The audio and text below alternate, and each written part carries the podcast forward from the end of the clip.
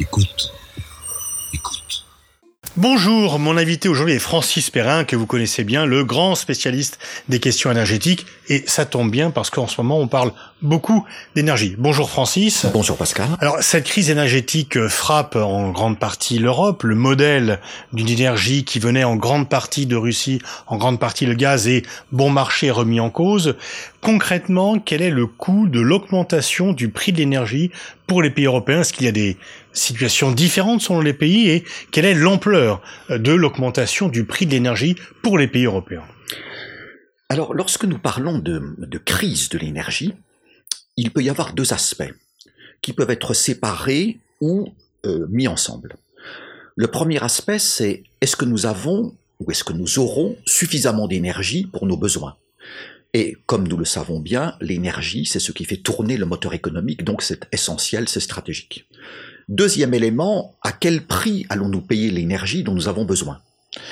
Euh, Les deux peuvent être séparés, ou alors on peut avoir à la fois une pénurie d'énergie et évidemment une hausse des prix. Et plus il y a pénurie, plus les prix montent généralement. Alors effectivement, s'il y a pénurie, forcément les prix montent. Dans certains cas, les prix montent, même s'il n'y a pas de pénurie, parce qu'on redoute une pénurie future. Mais s'il y a pénurie au sens physique du terme, déséquilibre entre l'offre et la demande, forcément, il ne peut qu'y avoir une hausse des prix, et en général une hausse très importante.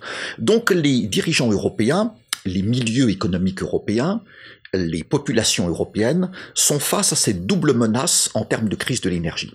Comme tu l'as rappelé, l'Union européenne, depuis non pas des années, mais des dizaines d'années, euh, comptait la Russie comme un grand fournisseur d'énergie fossile, pétrole, gaz naturel, charbon.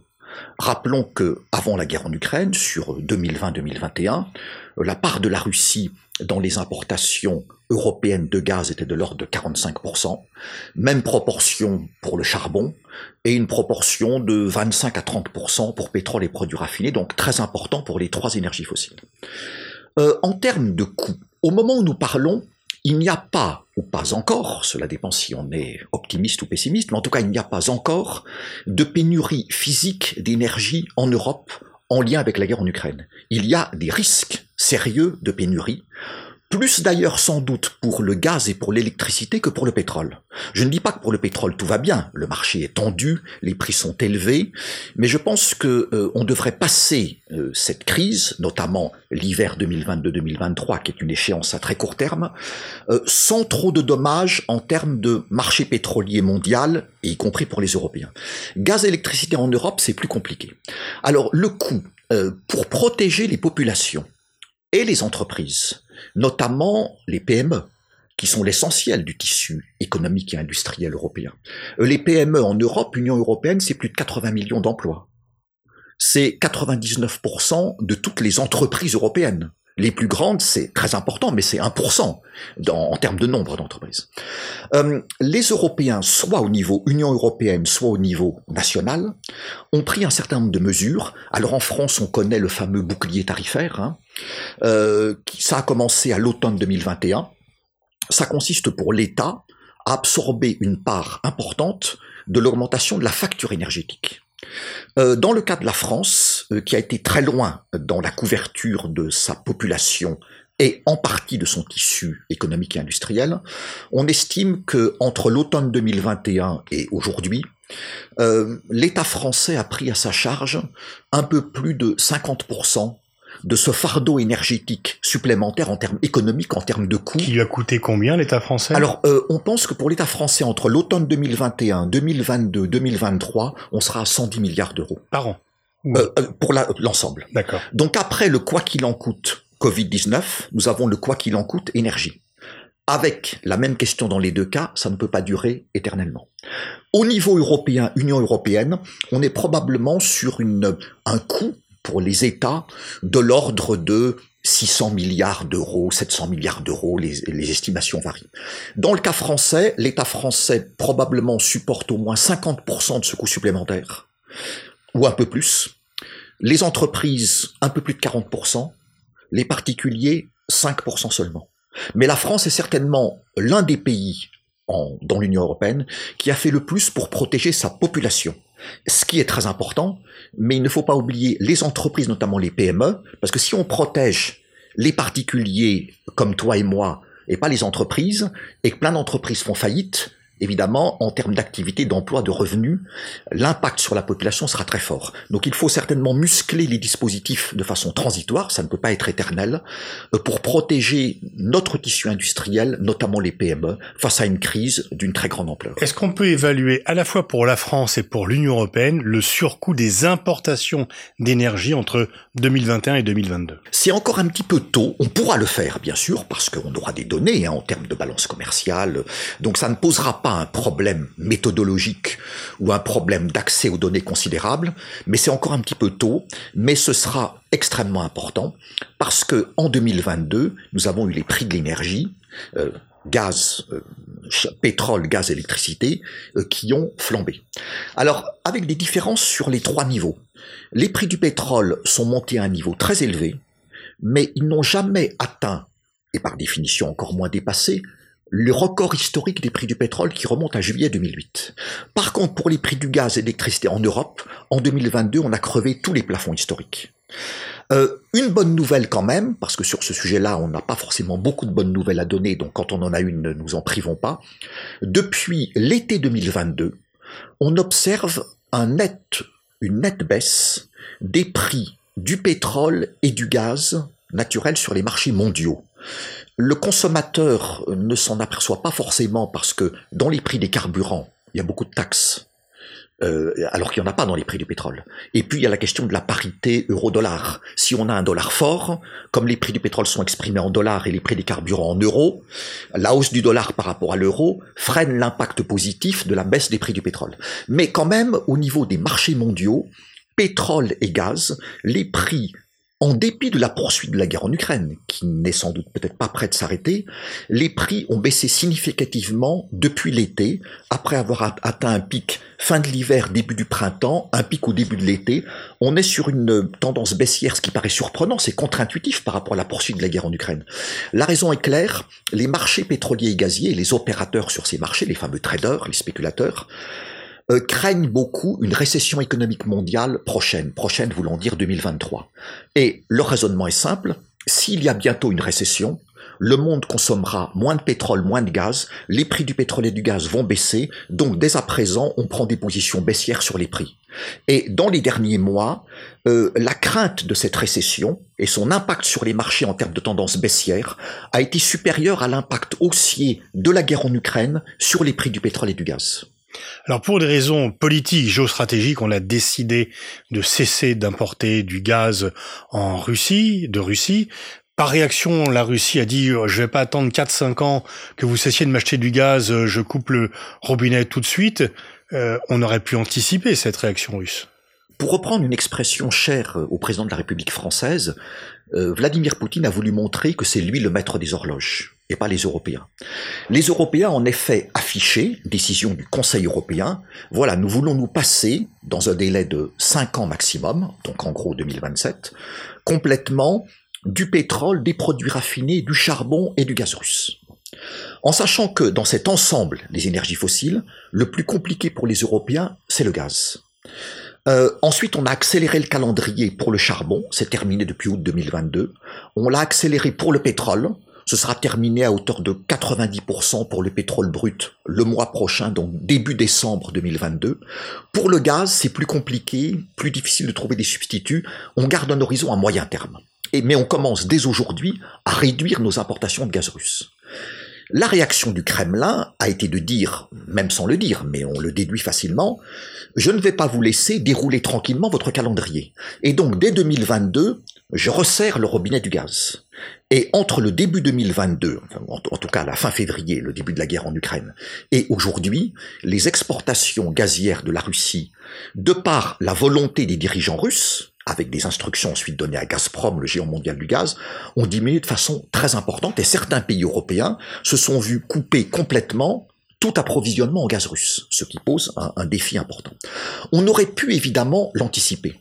Quand on annonce quelque chose de cette nature, une décision historique depuis que l'Union européenne existe, face à un pouvoir comme le pouvoir russe, on peut s'attendre à des réactions, à des rétorsions, à des représailles, on peut utiliser le terme que l'on veut. Euh, alors, là, le grand défi, c'est pour nous l'hiver 2022-2023, puis l'hiver 2023-2024.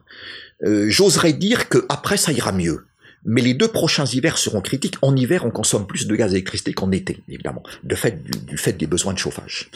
Pour l'hiver 2022-2023, les cuves sont pleines. Euh, on n'est pas trop mal placé parce qu'on a pu remplir nos réservoirs de gaz euh, à 95% au niveau de l'Union européenne, quasiment 100% pour la France.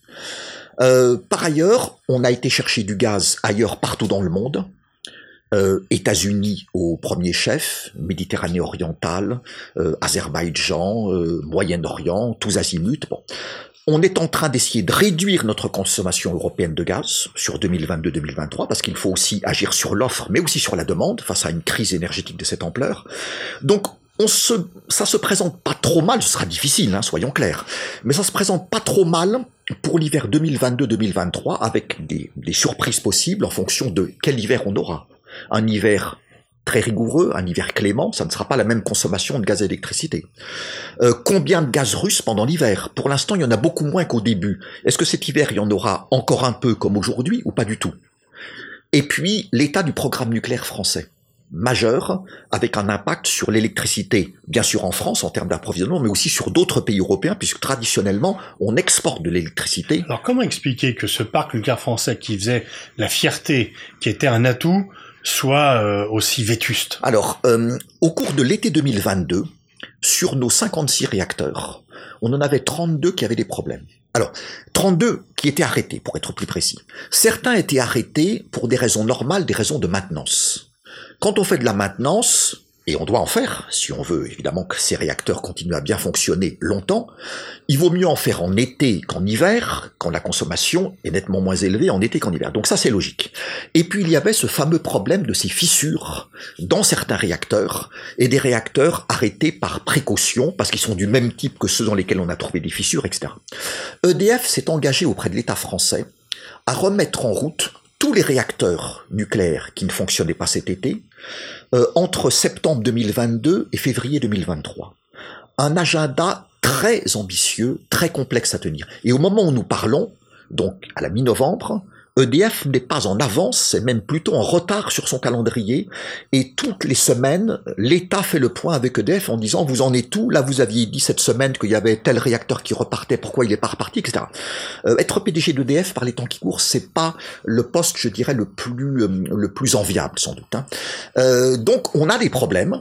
Euh, on est en train quand même de faire redémarrer la machine, en attendant plus tard la relance du programme nucléaire français, mais ça c'est du moyen et du long terme, dans le court terme, mais euh, pendant l'hiver, donc en, en gros décembre-mars, combien exactement de réacteurs nucléaires français seront en service. Et ça, on ne le sait pas encore. On ne le sait pas encore parce que chaque semaine, c'est le suspense. Est-ce que on a le plan? Il est public. On peut le suivre sur Internet. Et chaque semaine, on voit si ce qui était prévu par ADF, tel réacteur sera couplé à nouveau au réseau pour fournir l'électricité. Et on voit si oui ou non c'est tenu. Donc toutes les informations sont là, mais il y a du suspense sur les semaines à venir tous les pays européens se plaignent de l'inflation qui pèse euh, sur le niveau de vie, etc., qui crée des problèmes sociaux. Est-ce que l'augmentation du prix de l'énergie est la principale cause de l'inflation dans le monde occidental? Euh, Une cause euh, majeure, Pascal. Une cause majeure, euh, et ce, avant la guerre en Ukraine même, depuis 2021. Les prix de l'énergie ont fortement augmenté en 2022 du fait de la guerre en Ukraine, notamment jusqu'à l'été 2022, comme je l'évoquais tout à l'heure, mais leur augmentation avait commencé en 2021, forte reprise économique mondiale, une croissance de près de 6% l'an dernier, absolument énorme, rattrapage par rapport à l'année 2020, pandémie de Covid, et quand on a une machine économique mondiale qui tourne à plein régime, on consomme plus d'énergie, plus de pétrole, plus de gaz, et ça tire les prix de l'énergie à la hausse. Donc le phénomène a commencé en 2021 et s'est encore accru à l'automne 2021, quand Vladimir Poutine commence à encercler l'Ukraine, sur les marchés énergétiques, on se dit ça semble pas très bon tout ça, et ensuite fin février la guerre en Ukraine. Mais le phénomène avait donc commencé avant. Euh, les pays européens, évidemment, essaient de réagir, soit isolément par des mesures nationales, soit collectivement au niveau de l'Union européenne. Par exemple, les ministres de l'énergie de l'Union européenne ont pris une décision consistant à dire pour les prix de l'électricité. Si ceux qui vendent de l'électricité et qui, par les temps qui courent, puisque les prix sont élevés, gagnent beaucoup d'argent. Si les vendeurs d'électricité euh, ont des revenus qui sont supérieurs à 180 euros par mégawattheure, l'État, les États devront capter ce surplus. Supposons qu'un électricien ait des revenus de 300 euros par mégawattheure. La différence 300 moins 180 soit 120 devra être captée par l'État concerné pour être redistribuée sous des aides diverses à la population et aux entreprises qui souffrent des prix élevés de l'énergie. Donc on a un mélange de réponses européennes, avec des choses Union européenne, avec des, des, des décisions qui sont tout à fait intéressantes, ensuite qu'il faut mettre en pratique au niveau national, avec la, la marge de manœuvre qui est laissée aux États, même s'il y a une orientation européenne, et puis des mesures nationales, en sachant qu'évidemment, ceux qui peuvent faire le plus sur les mesures nationales sont ceux qui sont les plus riches. L'Allemagne peut dégainer un bouclier tarifaire, même s'il ne l'appelle pas comme ça, de 200 milliards d'euros. Euh, la Bulgarie, non. Alors, est-ce que les États-Unis sont les grands vainqueurs euh, de cela? Parce que finalement Trump voulait que Nord Stream 2 ne soit pas construit et Poutine a réalisé son rêve puisque euh, c'est l'action de Poutine, la guerre qu'il a lancée, qui a en fait que Nord Stream 2 ne se réalise pas. Et est-ce que du coup les Américains en profitent on les accuse de vendre leur énergie quatre fois plus cher aux industriels européens qu'aux industriels américains, euh, faussant un peu la concurrence? Alors, effectivement, euh, Vladimir Poutine a complètement torpillé le projet Nord Stream 2, projet euh, qui était très cher depuis des années au Kremlin et à Gazprom.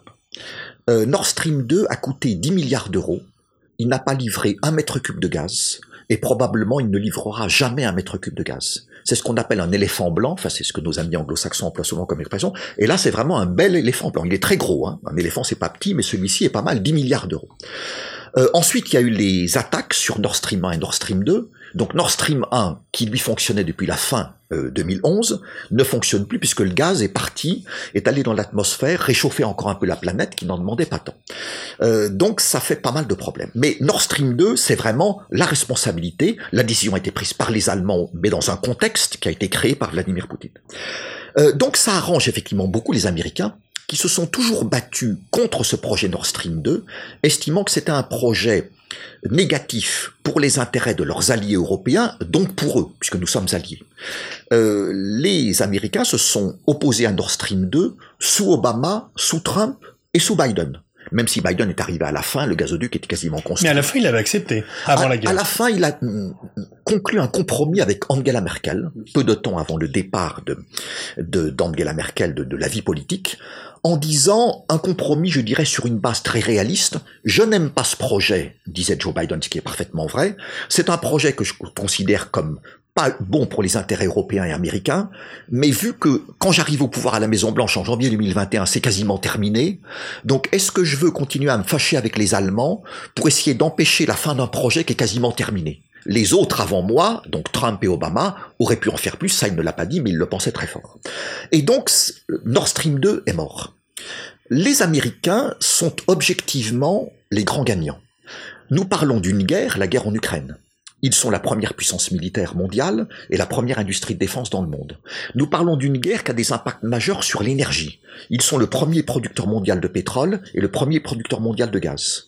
Nous parlons d'impact agricole et alimentaire, ils sont la première agriculture mondiale. Donc sur tous les compartiments majeurs stratégiques liés à la guerre en Ukraine, directement le militaire, indirectement l'énergie, l'agriculture, l'alimentation, ils sont les premiers de la classe dans tous ces compartiments clés. Donc il est clair qu'ils vont ressortir de cette guerre, bah, qu'ils ne font pas. Ils aident militairement très fortement l'Ukraine. On est à plus de 18 milliards de dollars d'aide militaire américaine à l'Ukraine depuis la fin février. Mais ils vont sortir de cette guerre renforcés par rapport à d'autres pays, d'autres puissances, qui en ressortiront soit un peu affaiblis, soit très affaiblis, soit très très affaiblis. Alors l'Allemagne, est-ce n'est pas le premier pays euh, euh, vaincu ou enfin victime, euh, puisque l'économie allemande était basée sur un gaz bon marché venant massivement de Russie, et ça c'est terminé. Ça, c'est effectivement une illusion allemande qui s'effondre. et de ce point de vue-là, nos amis et voisins allemands ont fait quand même pendant des années une erreur stratégique énorme. Ils ont oublié une règle de base de toute politique énergétique. En termes très simples, ne pas mettre tous ses œufs dans le même panier. En termes, entre guillemets, un peu plus complexes, diversifier ses approvisionnements. Mais c'est ça, c'est du bon sens, le bon sens populaire, le vrai bon sens. Ils ont oublié cette donne de base. La France a eu le mérite euh, de ne pas oublier cette question-là. Quand la guerre en Ukraine commence, le gaz venant de Russie représente moins de 20% des approvisionnements français et 40 à 50% pour l'Union européenne et près de 50% pour l'Allemagne. C'est une différence évidemment très significative. Donc là, il va falloir qu'ils changent complètement leur politique énergétique, euh, avec évidemment euh, le couteau sous la gorge. Changer une politique énergétique, si on sait qu'on a dix ans devant soi, c'est une chose. Si on sait qu'on a quelques mois, plusieurs mois, un an, deux ans, c'est évidemment beaucoup plus compliqué et beaucoup plus angoissant. L'industrie allemande, la chimie allemande, en ce moment, ils, sont très inquiets hein, de, de l'hiver 2022-2023. Et on sait ce que ça représente dans l'économie allemande en termes d'emploi, d'activité, de revenus et pour la puissance industrielle allemande. Donc, il faut aller chercher du gaz, parce que c'est ça la priorité pour l'industrie allemande, pour l'économie allemande. C'est ça qui est le plus compliqué, aussi pour les Européens. Il faut aller en chercher à court terme, partout ailleurs dans le monde, gonfler au maximum les stocks pour passer l'hiver, réduire la consommation, donc les décisions décidées au niveau européen, mises en musique au niveau national, au, au, au niveau allemand. Euh, le chancelier Olaf Scholz a fait récemment une tournée au Moyen-Orient, dans les dernières semaines. Il est allé voir en particulier Arabie Saoudite et Émirats Arabes Unis. Donc une forte odeur d'énergie sur euh, ce voyage euh, au Moyen-Orient d'Olaf Scholz. Du côté des Émirats Arabes Unis, Abu Dhabi, il a signé un accord pour avoir des livraisons de gaz naturel liquéfié venant des Émirats arabes unis cet hiver, période délicate. Problème, pour recevoir du GNL, il faut un terminal pour recevoir des méthaniers. Or, ils n'en ont pas parce qu'ils n'en ont jamais construit, étant donné que depuis longtemps, ils comptent sur le gaz russe venant par gazoduc. Alors, comment on fait pour recevoir du GNL qu'on n'a pas de terminal? Eh bien, on loue les services d'un terminal flottant qui va venir au large des côtes allemandes pendant cet hiver pour pouvoir décharger ces méthaniers venant des Émirats arabes unis. Et pendant ce temps, les Allemands construisent plusieurs terminaux méthaniers à terre et ils annoncent qu'ils vont battre le record de vitesse mondiale de construction d'un terminal méthanier. Normalement, on est sur 5 ans, ils veulent le faire en 2 ans. On verra ce que ça donnera, mais avec la puissance industrielle allemande et la volonté politique très forte, tardivement, mais maintenant, peut-être qu'effectivement ils arriveront à un exploit dans l'histoire industrielle et énergétique moderne. Et parmi les perdants, est-ce qu'on pourrait pas mettre aussi la Chine qui importe beaucoup de son énergie et qui voit certainement sa croissance être affectée euh, par l'augmentation du coût de l'énergie? Et donc, contrairement à certains, qui n'est peut-être pas aussi contente que cela de voir la guerre et qui a peut-être euh, envie que la guerre se termine le plus rapidement possible. Ah, je suis persuadé, Pascal, que les dirigeants chinois ne voient pas du tout d'un bon oeil la guerre en Ukraine, qu'ils ne l'ont jamais vue depuis le début et qu'ils souhaiteraient qu'elle s'arrête le plus rapidement possible parce que, comme tu le sais bien, l'un des mots-clés à Pékin, c'est stabilité, stabilité, stabilité, et il n'y a rien de plus instable qu'une guerre en termes de géopolitique. Donc clairement, ce ne sont pas eux qui ont poussé Vladimir Poutine à partir en guerre contre l'Ukraine, et même s'ils le font discrètement parce qu'ils ne critiquent pas publiquement les dirigeants russes, ils ne sanctionnent pas la Russie, mais il est à peu près certain que dans des dialogues entre quatre murs, ils doivent faire passer des messages de façon sans doute au fur et à mesure que le temps passe et que la guerre continue de plus en plus forte à, la chinoise, mais de plus en plus, en tout cas de, façon très claire. Euh, par rapport à l'énergie, euh, les Européens ont eu beaucoup de chance, enfin beaucoup de chance, ça paraît bizarre par rapport à la guerre en Ukraine, mais je veux dire, dans le contexte de la guerre en Ukraine, beaucoup de chance pour au moins deux raisons sur le plan énergétique. D'abord, la météorologie. Nous sommes mi-novembre, et jusqu'à présent, ça ne dit rien sur l'hiver prochain, je ne suis pas météorologue, mais jusqu'à présent, on a des températures sont extrêmement douces, donc moins de besoin de chauffage, donc moins de consommation de gaz et d'électricité, donc on puise moins dans nos stocks qu'on garde pour l'hiver. Ça, c'est une chance inouïe parce qu'on aurait eu un temps plus rigoureux. Évidemment, on serait déjà en situation plus délicate. Deuxième élément, la Chine. Pourquoi? Euh, Xi Jinping a cette politique, même si on se demande si elle ne va pas changer bientôt, de zéro Covid. Donc, il y a quelques cas de Covid quelque part, on boucle toute une ville. Des millions de Chinois donc ils ne vont pas au travail, donc c'est pas bon pour la production industrielle, la production économique de la Chine. Donc la Chine a une croissance économique ralentie en 2022 pour cette raison-là. En plus d'autres raisons, par ailleurs macroéconomiques, mais pour des raisons liées à cette politique zéro Covid. Comme la Chine a une croissance économique plus ralentie, elle consomme moins d'énergie en 2022, dont pétrole et gaz naturel, qu'elle aurait consommé s'il n'y avait pas cette politique zéro Covid. Donc elle importe moins de gaz naturel liquéfié en 2022 que ce qu'elle aurait importé normalement s'il n'y avait pas cette politique zéro Covid. Et donc elle laisse plus de marge de manœuvre aux Européens pour importer plus de gaz naturel liquéfié. Deuxième chance des Européens en 2022, celle-ci grâce à Xi Jinping. Il n'a pas fait ça pour nous faire plaisir, mais sa politique a cet effet-là en termes énergétiques. Donc on a deux chances inouïes. La question c'est en 2023, si les autorités chinoises, dont évidemment euh, le président Xi Jinping, euh, réduit sérieusement, nuance, met fin, en tout cas cette politique zéro Covid, ou même s'il l'assouplit. À ce moment-là, en 2023, l'économie chinoise aura besoin de plus d'énergie qu'en 2022, dont plus de gaz.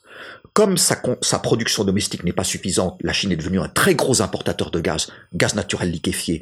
Elle va aller en chercher sur les marchés et elle ferait dans cette hypothèse-là, par long conditionnel, concurrence aux Européens pour capter les cargaisons de GNL venant des pays producteurs exportateurs de gaz. Donc d'une part, ce serait plus difficile d'avoir du gaz en 2023 qu'en 2022, dans mon hypothèse, qui n'est pas une certitude, et deuxièmement, les prix du gaz monteraient par cette concurrence Asie-Europe, notamment Chine-Europe.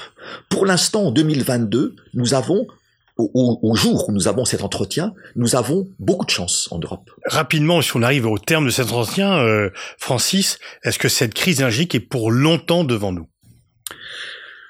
Euh, Pour répondre à ta question, euh, Pascal, il faudrait répondre à une autre question.